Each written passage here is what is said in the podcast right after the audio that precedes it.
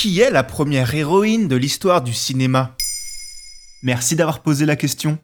À l'occasion de la Journée internationale des droits des femmes, nous avons souhaité revenir sur une figure forte du cinéma, la première héroïne de blockbuster.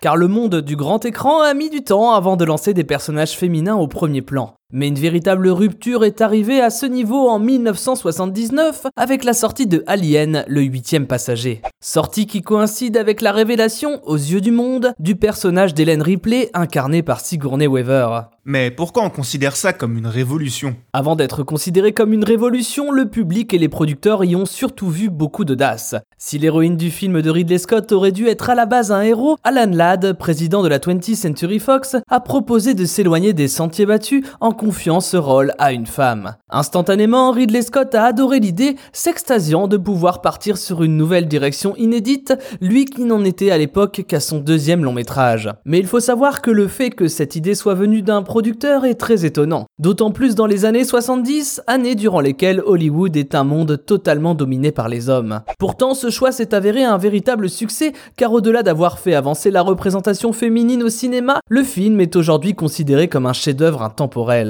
Et preuve supplémentaire de cette réussite, en 2003, l'American Film Institute, association de préservation des vieux films très réputée, l'a positionné 8ème dans le classement des 100 meilleurs héros et méchants du cinéma. Mais qu'est-ce que Ripley a apporté à la cause féministe? En étant la première héroïne d'un blockbuster d'action, elle a ouvert le champ des possibles. Au-delà d'apparaître dans un film d'horreur important pour le genre, son interprétation, qui lui a valu une nomination aux Oscars, a fini d'achever l'idée que le héros n'avait pas à être genré. De plus, l'attitude et l'écriture des personnages s'éloignent des codes en vigueur au cinéma, on sort des clichés à coller aux personnages féminins de l'époque. Ripley ne pleure pas, ne se plaint pas, n'hésite pas et ne flirte avec aucun homme. Un changement radical certes, mais nécessaire, car l'Hollywood de l'époque avait besoin d'une icône féminine et elle fut trouvée avec ce personnage. Et ce, même si elle n'est pas le premier personnage principal féminin de l'histoire du cinéma. Non, on peut penser à Catherine Hepburn ou à Jane Fonda qui ont campé ce rôle avant elle dans d'autres productions importantes comme Barbarella ou Devine qui vient dîner, mais Hélène Ripley restera à jamais l'héroïne du changement. D'une part car le film a eu un retentissement majeur à une époque où le cinéma tendait à largement se populariser, mais également car on touche là à un genre très masculin, le cinéma d'action horrifique de science-fiction. Toute l'idée du glamour hollywoodien disparaît en voyant Helen Ripley évoluer dans Alien, car ce personnage est au-delà du féminin ou du masculin. Et si le déséquilibre reste énorme dans l'industrie hollywoodienne, l'héroïne d'Alien a su inspirer ses successeurs. On peut penser à Sarah Connor, la clé de voûte de tout l'univers de Terminator, ou encore plus récemment Elsa dans La Reine des Neiges, qui vient déconstruire les codes attribués habituellement aux princesses Disney.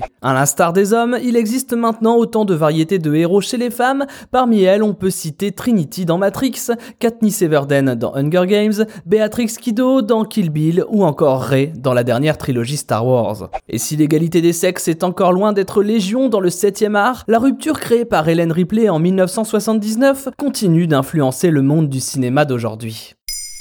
Maintenant, vous savez. Merci d'avoir posé la question. En moins de 3 minutes, nous répondons à votre question. Que voulez-vous savoir? Posez vos questions en commentaire sur les plateformes audio et sur le compte Twitter de Maintenant, vous savez.